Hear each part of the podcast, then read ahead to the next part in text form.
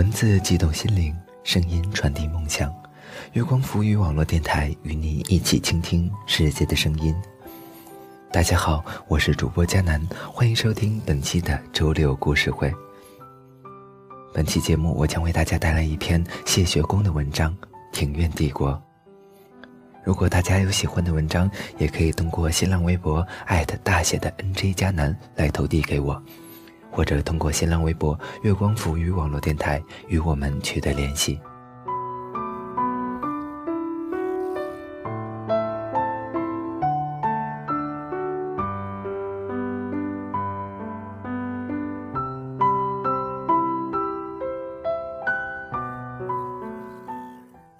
庭院帝国。作者谢学恭。那一刻，我不知道自己为什么觉得手足无措，甚至是落寞。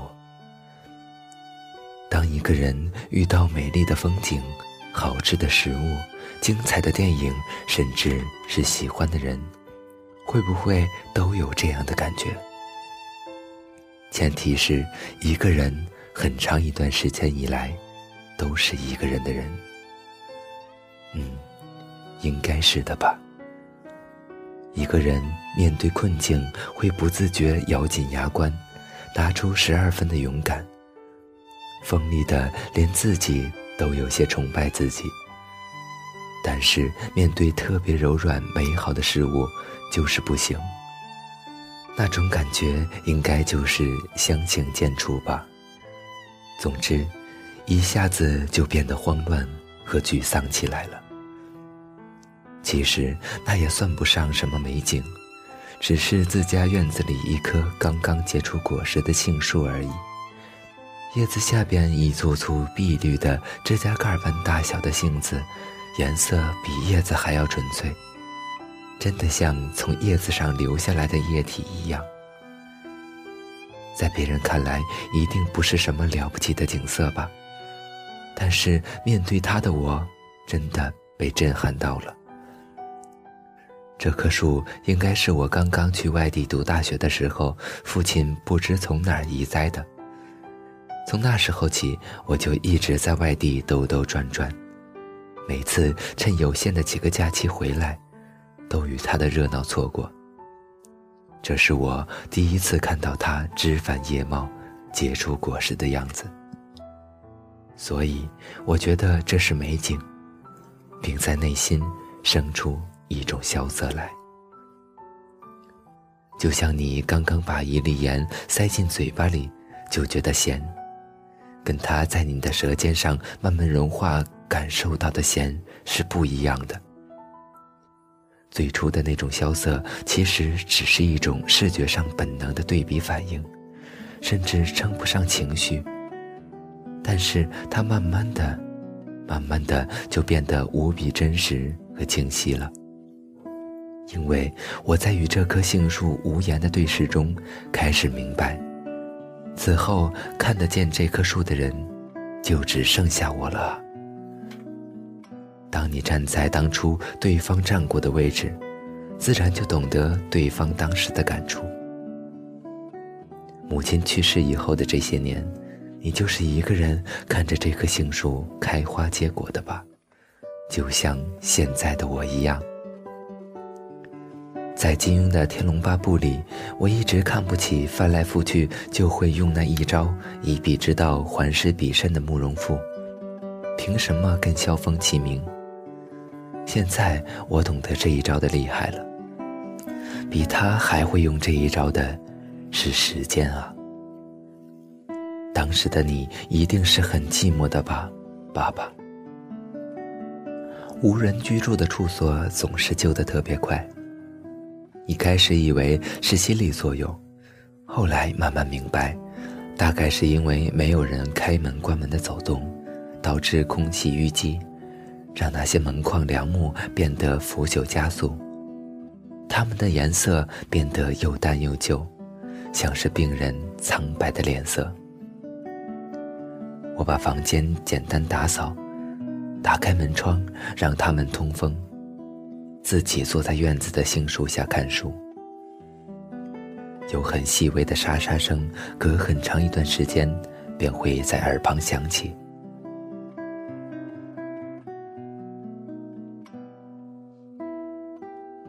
一开始以为是风吹树冠发出的声音，但接近中午的时间，树纹丝不动，没有一丝风。我起身查找，在靠墙角的一个闲置很久的空垃圾桶里，发现了它。第一眼看过去，以为是蚯蚓，再凑近了看的时候，吓了一跳，是一条很小很小的蛇。大概是从墙上不小心掉下去的吧。无论怎么努力，也爬不出光滑的内壁，身上沾满了垃圾桶底部的霉屑。我舀来清水，慢慢浇在它身上，那霉血像是融化在它身上似的，根本洗不掉，只能从头颈依稀的看到它原本的体色是暗金。他挣扎了一下，开始低头急速的喝水。可以看到他微微鼓动的腮部和嫩红色的舌头，像吃奶的婴儿一样。我把垃圾桶倒掉，远远的站着。过了很久，他才慢慢的爬出来，小小的，脏脏的，弱弱的。希望泥土能把你洗干净。我那时候这样想。同时，心里有酸酸的安宁。其实这次回家有一半逃兵的成分吧。辞职之前打算是一边各处旅行，一边写作，但是真的辞职之后，发现旅行也不是一件说走就走的事情。写作上也出现了问题，于是我一个人风尘仆仆而又狼狈的回家。所以，当我看着他慢慢爬进庭院里夹杂着野草的花丛里时，我归家的狼狈也没有那么浓烈了。好像事情成了这个样子。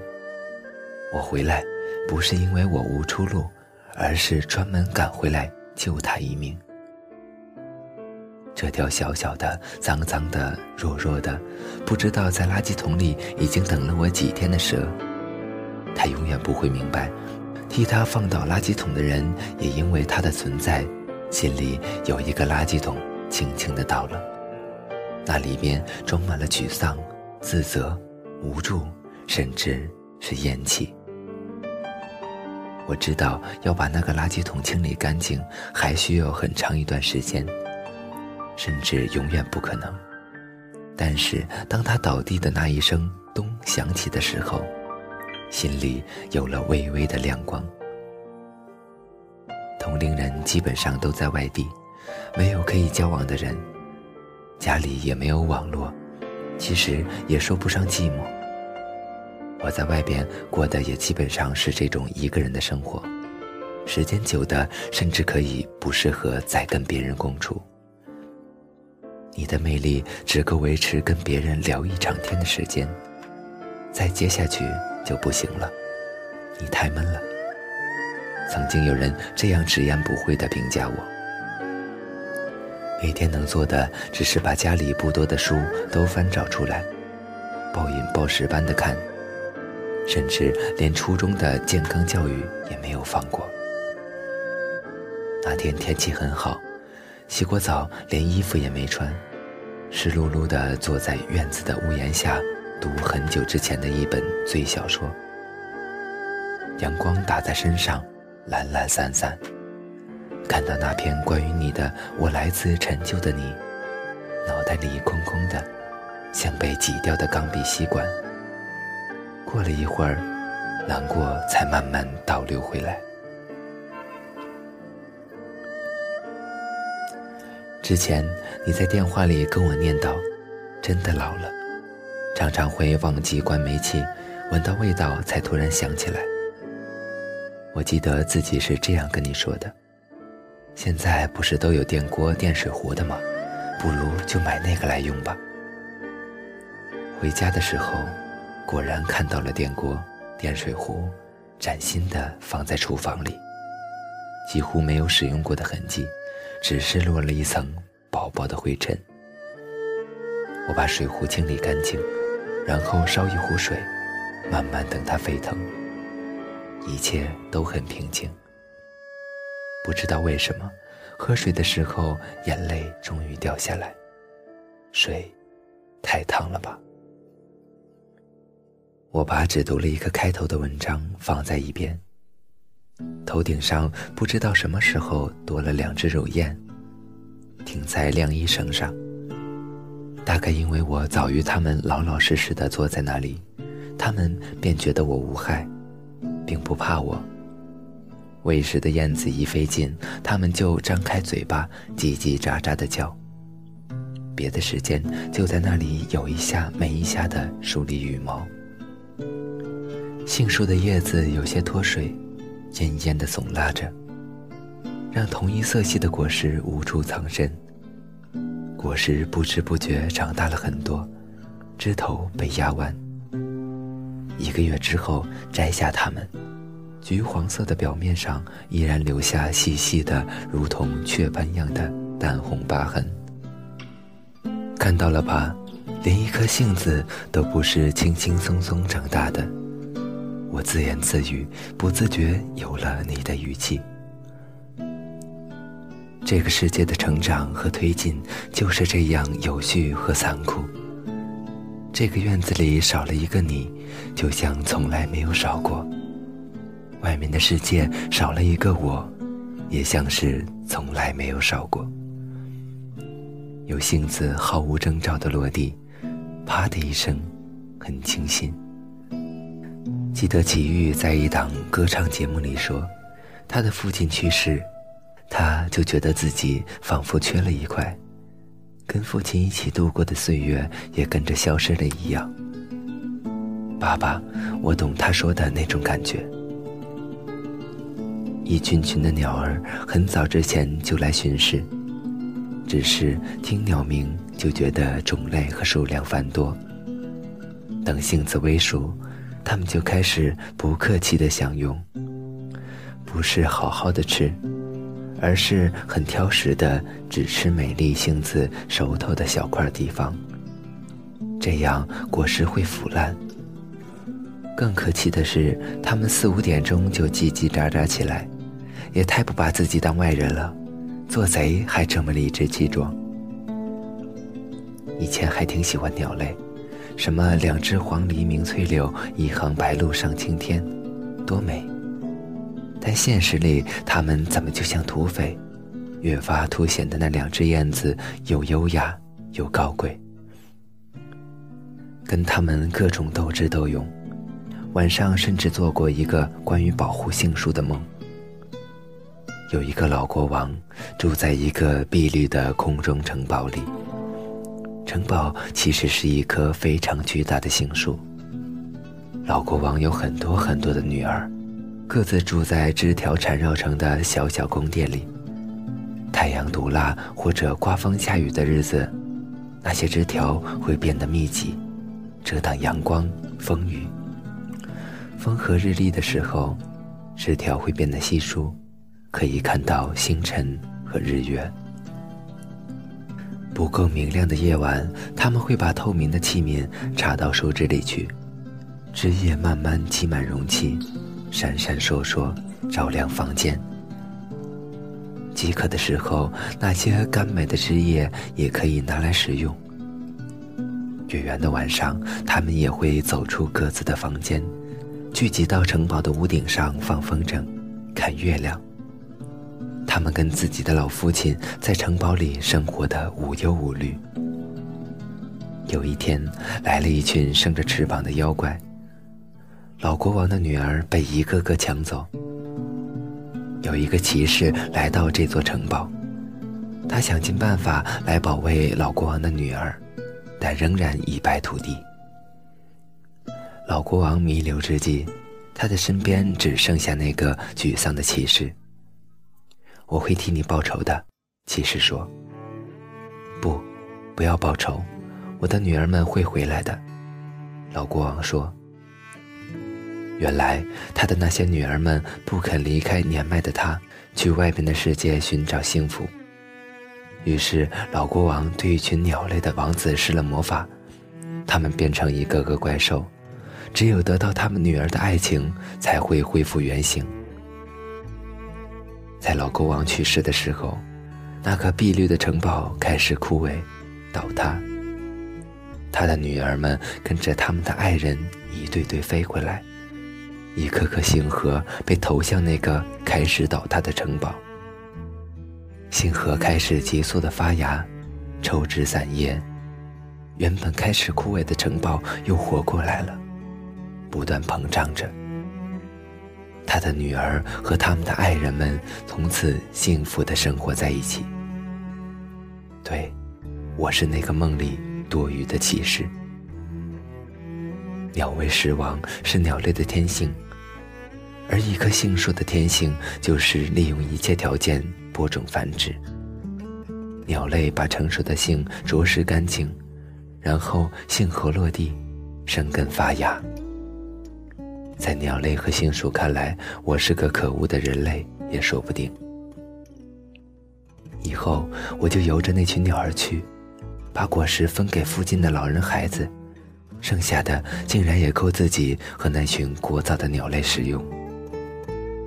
你们能不能不要那么吵？有时候仍然被他们弄得烦躁。梦境里的老国王依稀是父亲的模样，连鸟类和植物都这么努力的生活，你也一定不要放弃啊！他对那个沮丧的骑士说。等黄澄澄的杏摘完，那群鸟儿不再来了，镜子里安静了下来。我收拾好行李，决定再一次出发。家里的杏熟了，可惜就算把它们放进冰箱，也存放不了几天，没法给你寄一些尝尝。记得从前你这么跟我说。我不太稀罕那玩意儿。而且这里几块钱能买好几斤呢，我回复你。自己家里的不一样的，你在电话里嗫嚅着。都是杏，能有什么不一样啊？后来看《舌尖上的中国》，出现频率最高的大概就是家乡的味道了吧？或许这就是不一样的原因。现在，我第一次尝到了。爸爸，他们真的。很美味，性，味微苦，性却温和，像是回忆里父亲和家的味道。而鸟鸣就像生活吧，如果觉得吵，不妨隔远了听。我轻轻关上庭院的门，也明白了，再也不会有人恋恋不舍地送我老远。走出一段路。依稀听到杏树的枝叶被风吹得哗啦啦响，还从来没有见过你开满杏花的样子。等到明年春天吧，我在心里暗暗跟那棵杏树约定下来。爸爸，我可能不是那种励志的人，也活不出怎样的成功，但我一定竭尽全力活得充实。快快乐乐，像一只食性的鸟，也像一粒被食的星。我知道你从没有对我有过大指望，但也从未对我失望，我的老国王。